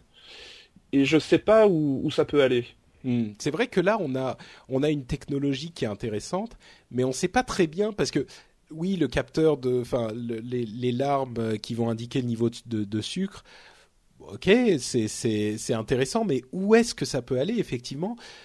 C'est, enfin, on peut imaginer mille choses, mais c'est tellement de la science-fiction que, oui, Lionel, tu as déjà des idées peut-être? Oui, non, non, mais euh, tu sais, je, regardais la, justement la, vidéo concept de Microsoft euh, qui était sortie mm. en 2011 à ce propos avec les informations qui s'affichent euh, euh, bah, directement sur la rétine de ton œil. Donc tu le vois, enfin c'est quand même extraordinaire quoi. Et, et, et, et, bon bah tu peux tu peux suivre ton chemin, euh, ne pas te perdre, savoir si tu croises dans la rue un peu à la, un peu à la, à la manière des Google Glass, quoi. Hein, voilà, exactement. Et euh, savoir que quand tu es dans une foule, tu connais un tel, un tel, un tel, il te fait partie de ses amis parce que ça se met en surbrillance au-dessus. Mais ça, ça fait un peu partie, ça fait un peu partie des vidéos concept futuristes qui me plaisent pas trop parce que c'est tellement futuriste qu'on peut mettre n'importe quoi là-dedans, tu vois. Donc euh, c'est un petit peu euh, en l'an 2000, les policiers voleront avec des ailes. En... Vous vous souvenez de ces images futuristes du début du siècle avec des vélos volants, tu sais? Ouais, mais tu vois, enfin, je sais pas, moi ça me paraît évidemment de la science être de la science-fiction aujourd'hui, mais euh, avec la miniaturisation ah mais bien sûr, oui. Google, euh, ça me paraît pas non plus euh, complètement bah, impossible et délirant. D'ailleurs, ils ont des circuits, euh, euh, des circuits, euh, des antennes et des circuits imprimés dans la lentille, donc ça sera possible. Mais, mais, moi, je vois plus des trucs du genre des capteurs qui vont t'indiquer effectivement, je sais pas à terme si tu es fatigué, si tu as bien dormi, si tu, tu vois, si si tu ton cœur bat trop vite, je sais pas. C'est plus le connect, le, le, quantified self et le ce genre de choses que que je vois. Que... Mais c'est tu sais. Euh, Patrick, tu avais parlé, je crois, une fois d'une série euh, d'une série anglaise qui s'appelle Black Mirror. Je crois que oui, toi. oui, oui. Voilà. Je sais plus. Enfin, je sais que Cédric euh, Bonnet en a parlé plusieurs ah, oui, fois. Voilà, moi aussi, je l'avais vu. Et, et, cette, cette série, enfin, les innovations technologiques me font tout le temps penser à cette série parce que cette mm. série s'approprie des, des innovations et les détourne pour montrer qu'est-ce que ça pourrait donner de pire.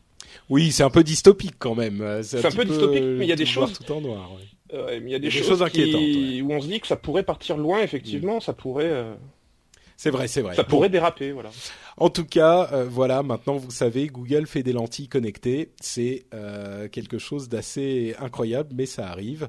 et puis, ça risque, comme avec toujours avec Google, de de d'avoir des utilisations intéressantes. On va dire ça comme ça bon, on passe à la partie euh, news et rumeurs et je vous propose de faire de, de, se détendre un petit peu euh, avec une petite section n'importe quoi.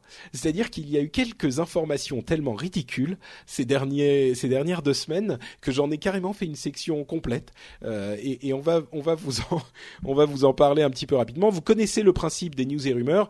Je vais parler des, des, je vais donner les différentes les différentes news et vous m'arrêtez si vous avez quelque chose à dire. Hein. Donc, je commence. Euh, le truc le plus débile, c'est que la semaine dernière, pendant une douzaine d'heures, les deux tiers du trafic euh, Internet chinois entier ont été redirigés vers une seule petite maison euh, du Wyoming aux États-Unis. Euh, c'est-à-dire que l'ensemble des, euh, enfin les deux tiers du trafic de toute la Chine étaient envoyés directement vers un seul endroit. inutile de dire que la société en question n'est pas restée disponible très très longtemps. et entre parenthèses, c'était sans doute c'était une, une base pour plein de sociétés, dont certaines qui faisaient des trucs qui plaisaient pas forcément au gouvernement chinois, des trucs de poker, etc. Et donc il est possible qu'ils ils aient voulu euh, bloquer l'accès à cette euh, au, site hébergé par cette société et qu'en fait Dieu sait comment euh, il y a un, un, ingénieur chinois qui a mis l'adresse IP dans un mauvais champ sur le, le, Great Firewall le grand mur internet de Chine la grande muraille internet il l'a mis pas où il fallait et donc tout a été redirigé là-bas. Invraisemblable cette histoire. Avec accès Facebook et, euh, euh, et, et, Twitter qui normalement sont filtrés par. Évidemment, évidemment. Donc euh, voilà, c'est le genre, enfin c'est le genre de truc on sait même pas comment ça peut arriver. Ouais, c'est c'est incroyable. incroyable. Ça a duré 12 heures, mais quand même. Bon, euh, vous avez sans doute entendu parler de cette euh, histoire, de cette étude, et là j'utilise les guillemets euh, auditives de cette étude euh, qui a euh, prétendu que 80% des utilisateurs de Facebook allaient disparaître euh, d'ici à 2017. Euh, et Wow, qui- c'est c'est c'est une une étude. Ah bah bon, je vais laisser Guillaume euh, peut-être en parler parce que là on parle de chiffres. Je l'ai lu. J'ai j'ai lu cette étude. Euh, bon, elle est, euh, elle repose sur des bases valables, mais avec des conclusions complètement loufoques. C'est-à-dire qu'en fait, ils se sont, euh, ils ont fait une étude euh, sur euh, l'évolution euh, du nombre de membres qu'il y a euh, sur le réseau social Facebook, et au, au final, ils en ont conclu que voilà, il, il allait perdre 80% de son de ses, de ses membres. En fait, ils se sont appuyés sur quelque chose qui s'appelle Google Trends, qui sont euh, qui, qui, qui sont les statistiques euh, de, de des, des requêtes. Voilà, alors épidémiologie entre autres, parce que ils se sont spécialisés là-dedans, par exemple pour pouvoir suivre, pour pouvoir euh, euh, anticiper euh, les épidémies de grippe. C'est-à-dire qu'il y a un truc qui s'appelle Google Flu Trends qui permet à l'avance de deux semaines à l'avance de pouvoir euh, anticiper euh, si une épidémie de grippe va démarrer. Et en fait, Google Trends, dans sa grande généralité, euh, permet de suivre n'importe quelle requête euh, tapée dans le moteur de recherche. Et comme ils ont constaté qu'il y avait une une, que la requête Facebook commençait à enregistrer une baisse, ils en ont déduit que elle était, cette requête était sur la pente descendante.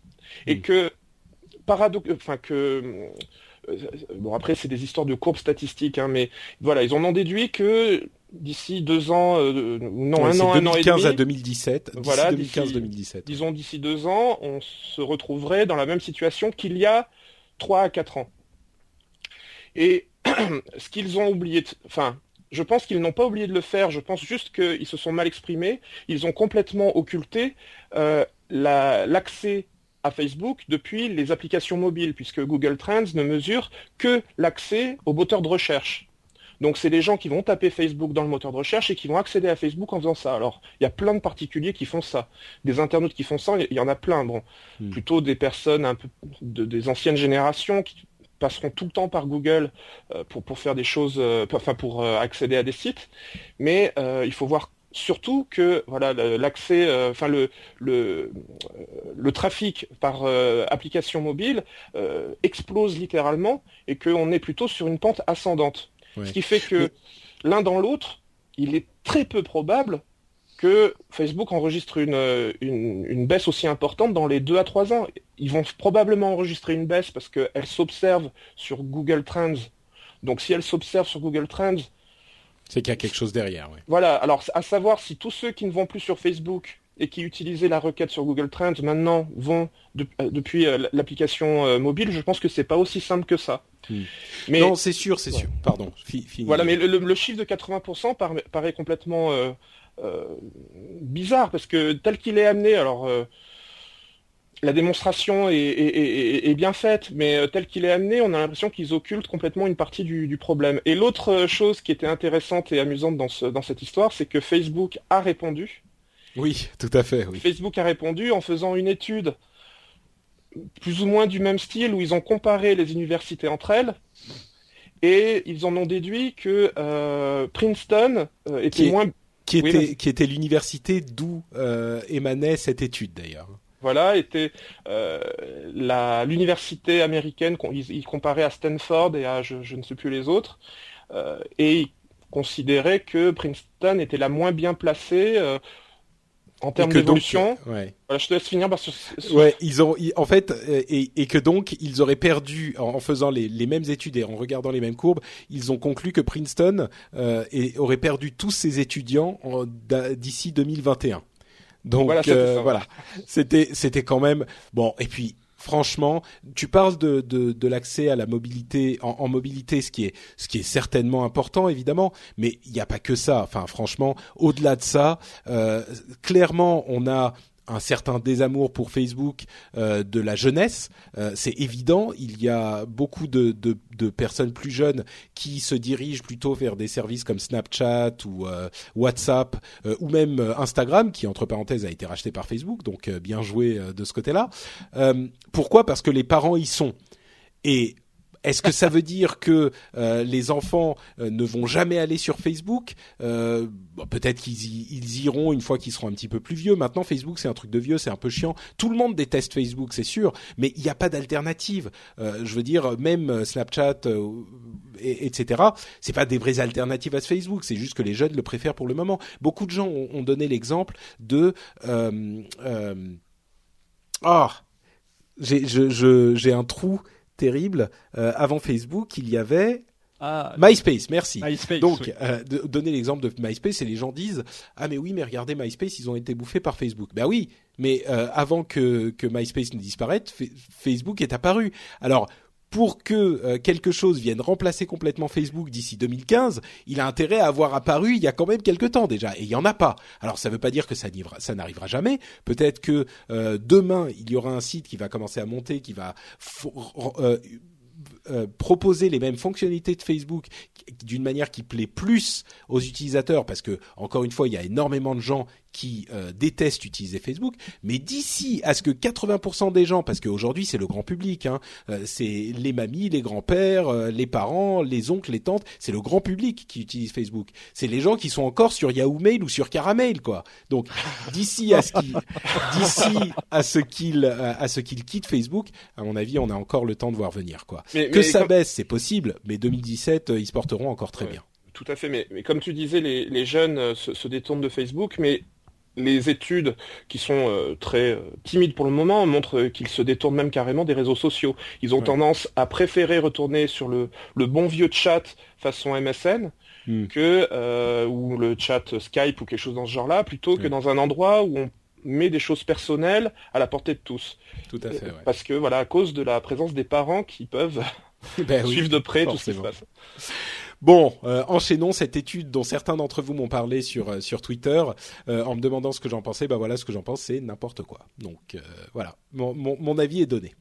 BlackBerry a, a, gagné 10% au cours de la bourse. pardon, a gagné 34% il y a quelques jours à la bourse parce que euh, on avait entendu que le Pentagone avait fait une commande euh, énorme de téléphone BlackBerry euh, et on a eu quelques jours après le Pentagone qui a répondu en disant nous n'avons absolument pas placé de commande de nouveaux téléphones BlackBerry dans un communiqué de presse qui était assassin. la, commande parlait de 80 000 BlackBerry. En l'occurrence, c'est venu d'un rapport qui euh, mentionnait 100 000 appareils euh, qui étaient déjà en place, dont 80 000 BlackBerry. Donc euh, bon, pendant quelques jours, on a cru à un renouveau de BlackBerry. Enfin, certains ont cru à un renouveau de BlackBerry. En fait, pas du tout. La raison même pour laquelle cette commande du Pentagone a été contredite par le Pentagone. envie de rire ou de pleurer, je suis pas sûr. de pleurer quand même parce que c'était une belle société. C'est vrai. Enfin, le gouvernement ukrainien aurait intimidé les manifestants euh, par SMS. Vous savez que les choses se passent pas forcément très bien euh, en Ukraine euh, en ce moment. Il y a des manifestations monstres et un gouvernement un petit peu répressif et oppressif. on a entendu une histoire assez Là, c'est le n'importe quoi, mais le n'importe quoi un petit peu glaçant.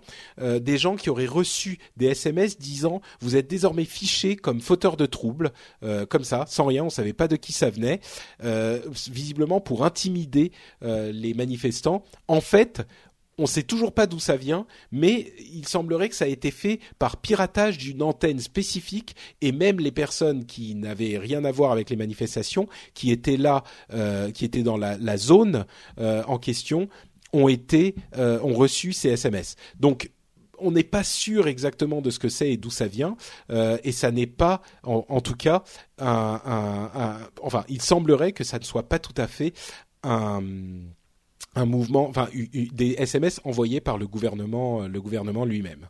Euh, d'autant que la première fois que j'ai lu cette news, la traduction n'était pas tout à fait celle-là. C'était cher abonné, vous êtes enregistré comme participant à un trouble massif à l'ordre public. Ça avait une, dimension un peu cynique et en même mm. temps, ça donnait l'impression que c'était l'opérateur qui l'avait envoyé puisque il y avait cher abonné au départ. Oui, c'est vrai, c'est la, c'est la, la, la, ce qu'on a entendu au début en tout cas, effectivement. Tu as raison. Bon, en tout cas, on aura peut-être plus d'informations sur le sujet. Je ne suis pas certain que ça arrange tellement les affaires euh, de toute façon des manifestants en Ukraine parce qu'ils sont pas hyper bien barrés quoi qu'il arrive. Euh, on revient à des histoires un petit peu plus sérieuses avec une invitation à commenter le euh, le ah tiens notre notre camarade Lionel a disparu de l'appel. J'espère qu'il va revenir bientôt. donc une invitation du Parlement européen à euh, commenter et à donner votre avis sur la, la, loi du copyright en Europe. Euh, c'est quelque chose d'assez exceptionnel. C'est une consultation publique euh, qui est ouverte à absolument n'importe qui.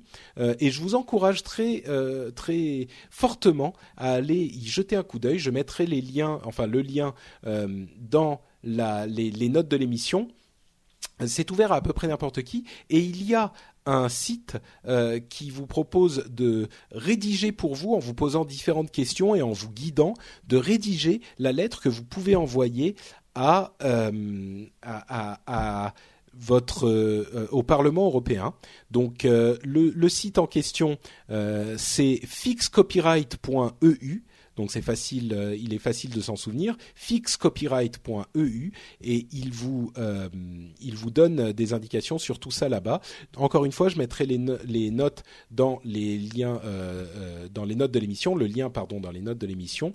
et vous pouvez ça, ça, demande un tout petit peu de travail, mais si c'est un sujet qui vous intéresse et qui est important pour vous, euh, je vous encourage au moins à aller y jeter un coup d'œil. Euh, c'est vraiment un de ces sujets importants. Et là, on a l'occasion de, de, de, de, faire quelque chose. On nous pose la question directement, donc euh, allez au moins y jeter un coup d'œil. Oui, c'est, ça me donne l'impression d'être une forme de, lobbying positif.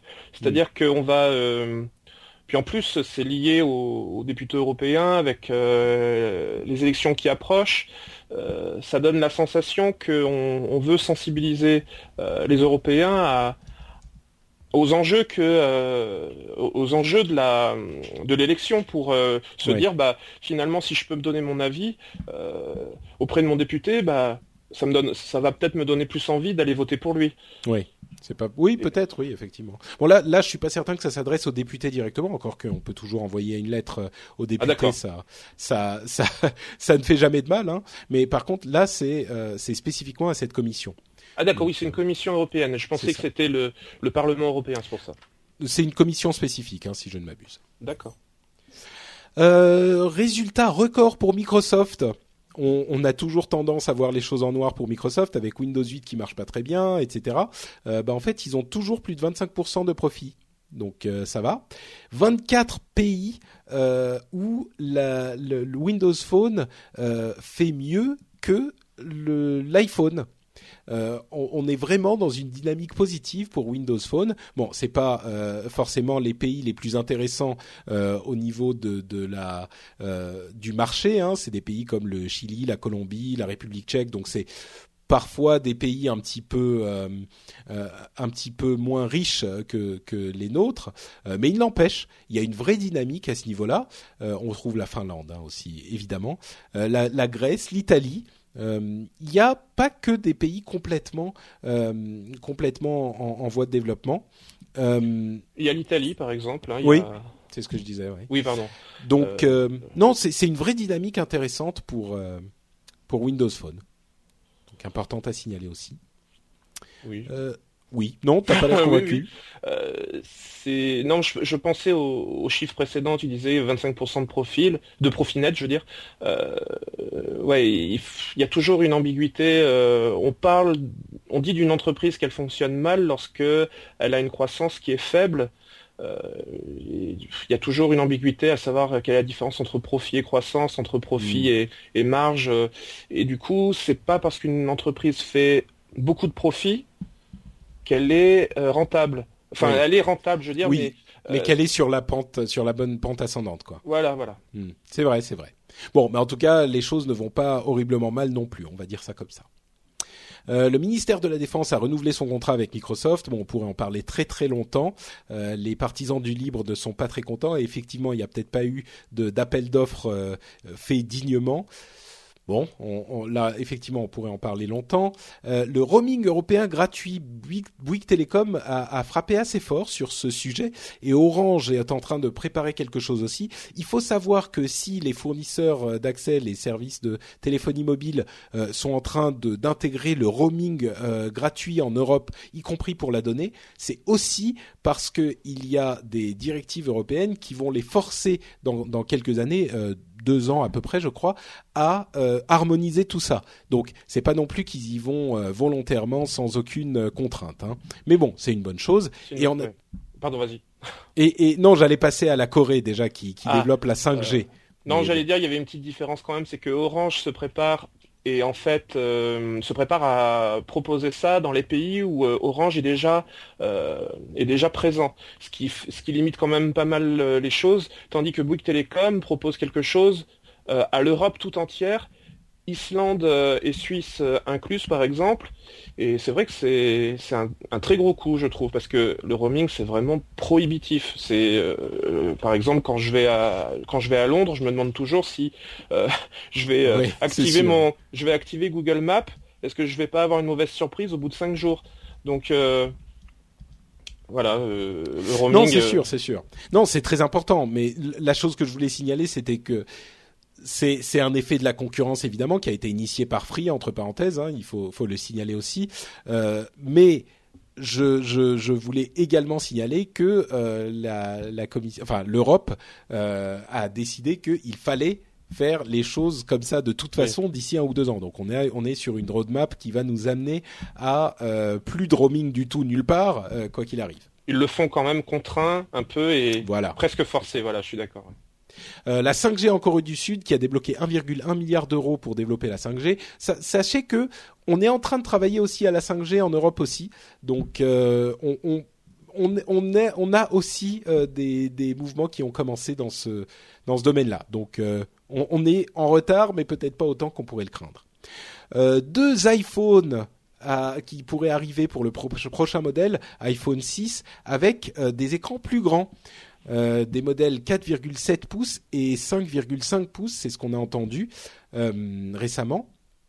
Et moi, je suis, euh, je suis a priori pas très client des plus grands téléphones, mais bon, là, euh, je, je, compte bien acheter un iPhone 6 parce que je suis toujours euh, partisan d'iOS, donc peut-être que je serai contraint et forcé de prendre un téléphone plus grand et de voir si ça me convient finalement ou pas, après avoir dit que ça ne me convenait pas tellement.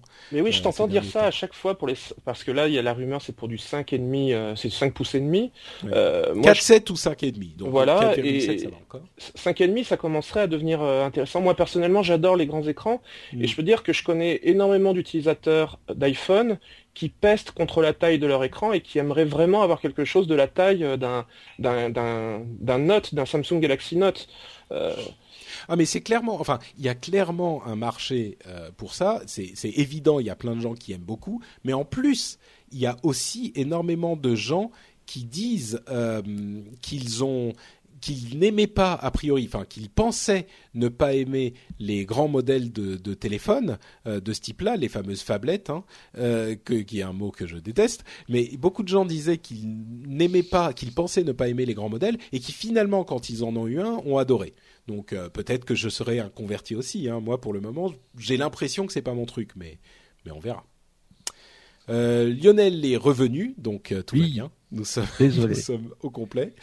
euh, et euh, enfin, on, on peut peut-être conclure là-dessus, à moins que vous n'ayez d'autres d'autres infos que vous voulez évoquer, hein, mais moi, ça sera la mienne. le pape François a dit d'une d'une en, en, gros hein, je paraphrase peut-être un petit peu le pape François a dit que internet était un don de Dieu et là, j'avoue que je suis tout à fait d'accord. Et je ne plaisante même pas tant que ça.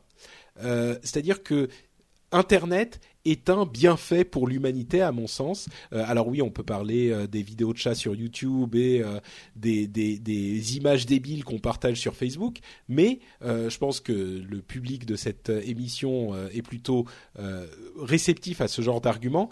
il y a aussi énormément de bonnes choses qui arrivent grâce à Internet. Ça favorise la communication, ça facilite la communication et la création et la création tout court et la désintermédiation qui donne un, le pouvoir à des gens qui ne l'avaient pas. Et donc, oui, je suis d'accord, euh, Internet est euh, un bienfait pour l'humanité.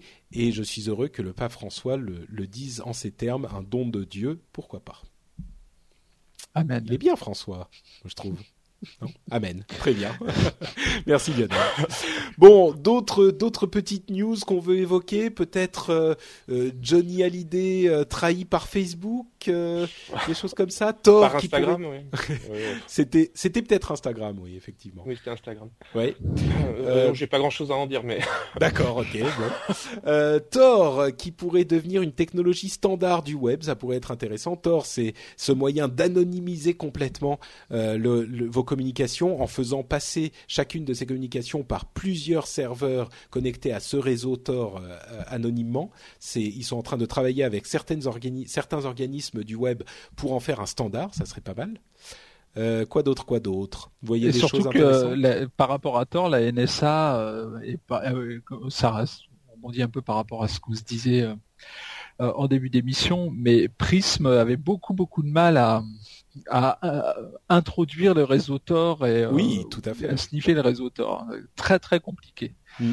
Ouais, effectivement. Le, le désavantage de Tor, c'est que c'est extrêmement lent, donc comptez pas regarder YouTube. Mais par contre, pour des dissidents ou pour simplement l'envoi de messages euh, un petit peu discrets, euh, ça peut être très utile. On a aussi euh, le créateur de BitTorrent qui est en train de développer un, un nouveau logiciel qui s'appelle Dissident X, qui cache des messages dans des fichiers images existants, par exemple, mais mais vraiment qui sont complètement cachés. Donc ça peut permettre à des gens, encore une fois, de communiquer. Euh, euh, de communiquer secrètement sans se faire espionner. Euh, Bram Cohen est quand même très attaché, c'est le fameux créateur, il est très attaché à ce genre de principe. quoi d'autre, quoi d'autre? Facebook qui devient une régie publicitaire pour applications. Ah. Ça, c'est pas si surprenant que ça, mais encore une fois, ouais, c'est logique. Mais voilà, si vous n'aimez pas Facebook, encore une raison de plus d'arrêter de l'utiliser, on dira. La gendarmerie qui utilise Twitter, c'est pas mal, non?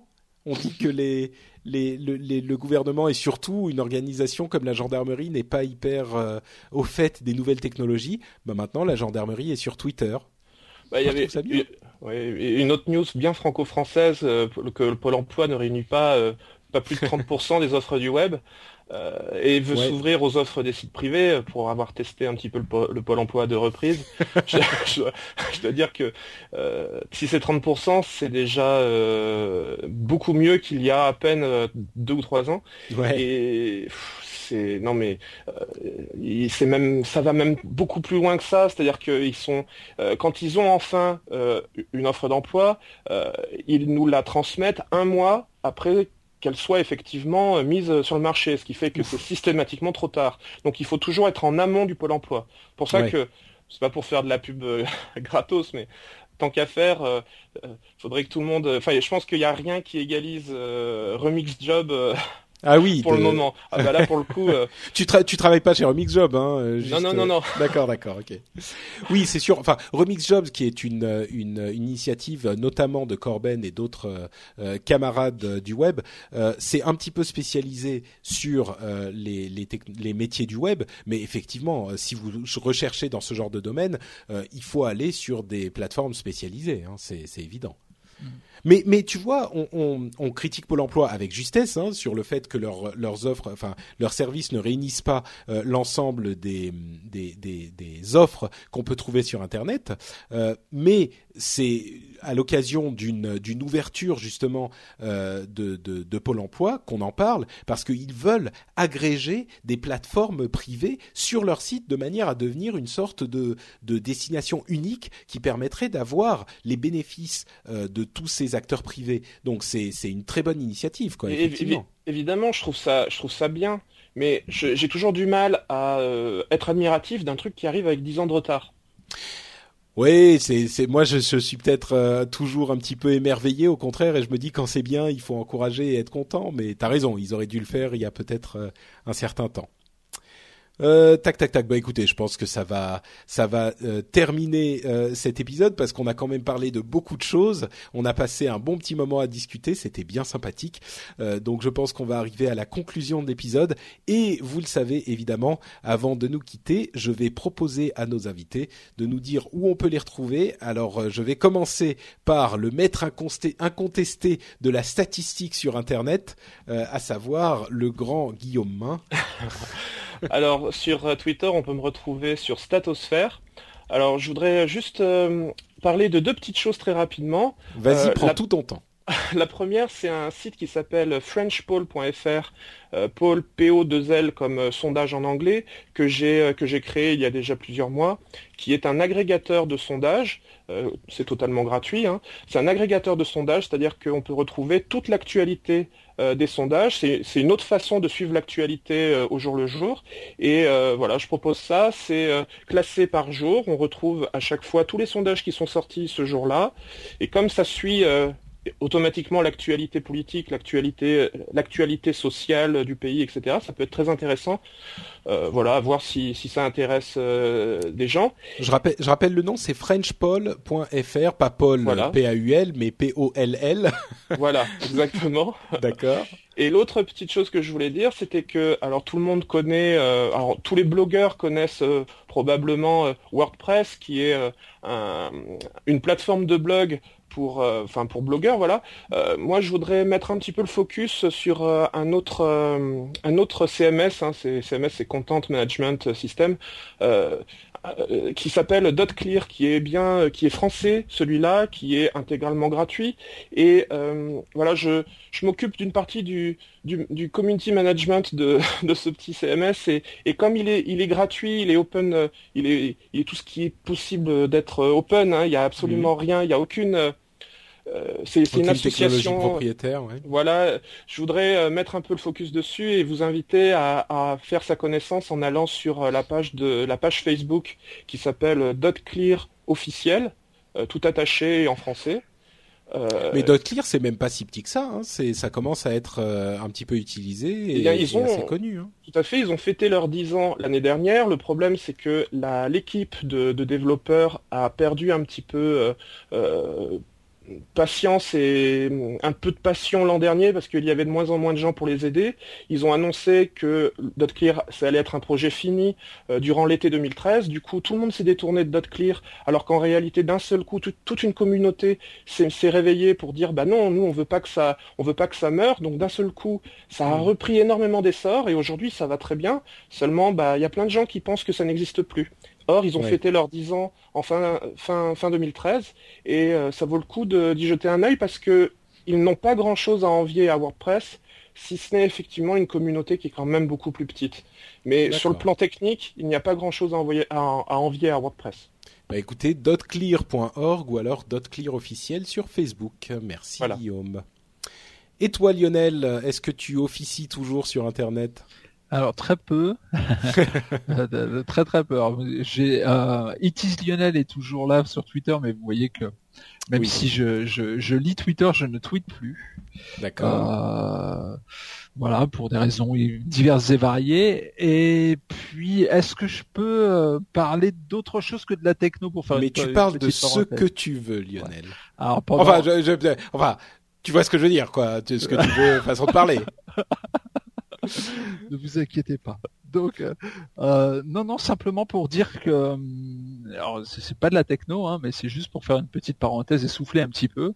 Je suis, je suis allé voir un, un spectacle à Paris qui s'appelle euh, les Muglers Police. Et si vous avez euh, une amie et que vous, lui, vous voulez lui offrir une, jolie soirée, eh ben je vous conseille. Alors c'est à Paris, donc c'est pour les Parisiens évidemment. Euh, je vous conseille de l'inviter à ce spectacle absolument extraordinaire et qui revisite avec joie les grands classiques du musical. Voilà. comme D'accord. Oh bah, rien à voir avec la. Vraiment rien. C'est presque un On n'a qu'à enregistrer un positron. à la Oui, voilà, c'est ce que j'allais dire. c'est presque positron là pour le coup. bon, très bien. Donc c'est Mugler's Follies, le spectacle à Paris. Très bien. Ouais, bah, merci. Lionel. Et voilà. Bon, et pour ma part, c'est Patrick Béja, vous vous connaissez, hein, c'est Note Patrick euh, sur Twitter. Euh, généralement, je vous parle de de de d'iTunes, je vous encourage à, aller laisser des, des commentaires et des avis euh, sur la page du rendez-vous tech d'iTunes. Bon, euh, je vous encourage à le faire toujours. Euh, juste un petit teasing, il y aura peut-être un autre moyen euh, d'aider le rendez-vous tech d'ici pas si longtemps que ça. Euh, je vais pas en dire beaucoup plus, mais je suis en train de travailler sur quelque chose qui est assez important. Euh, bon, je- j'en dis pas plus. Petit teasing, vous verrez, vous verrez. Dans, dans pas si longtemps. Horrible, on a envie de savoir. Mais non, mais c'est c'est assez important pour moi, quoi. Donc. euh, Vous verrez, vous verrez. Euh, en attendant, vous pouvez aller sur euh, frenchspin.com pour avoir toutes les notes de l'émission. Euh, on mettra, comme on en a parlé, les notes, les liens vers l'invitation à commenter le copyright et l'outil qui vous sert à mesurer la qualité de, réception de YouTube dans les notes de l'émission. Vous pouvez aussi commenter les informations qu'on a données dans, l'émission, nous dire ce que vous pensez, par exemple, de la NSA ou de la neutralité du net. Comme vous le savez, on essaye toujours de donner deux avis ou trois avis divergents euh, sur tous ces sujets. On est toujours très intéressé par vos avis aussi. Moi, j'y vais, je, commente, je réponds, euh, on interagit euh, comme ça, et c'est toujours intéressant de voir ce que vous en pensez. Donc, je vous invite vraiment à le faire. Et évidemment, si vous voulez écouter d'autres podcasts dans lesquels j'officie, il y a Upload d'un côté et celui dont on parlait, Positron de l'autre. Positron qui vous donne des recom- recommandations de trucs vraiment cool à faire. On a des petites émissions courtes où en 20 minutes ou 25 minutes, on vous donne euh, trois euh, trucs à faire. Et pour les prochains épisodes qui arrivent bientôt, là, euh, j'avais comme euh, invité mon frère et mon ami, mon frère qui est le compositeur des musiques de tous mes podcasts, et mon ami Gabriel Katz qui est l'auteur de du Puits des Mémoires dont j'avais parlé il y a un petit peu plus d'un an ici, qui était un, roman d'heroic fantasy absolument formidable et qui d'ailleurs vient de sortir. je, je fais encore une parenthèse, qui vient de sortir La Maîtresse de guerre, qui est euh, un roman dans le même univers que Le Puits des Mémoires. Euh, après que la trilogie se soit terminée, il a décalé un petit peu son point de vue.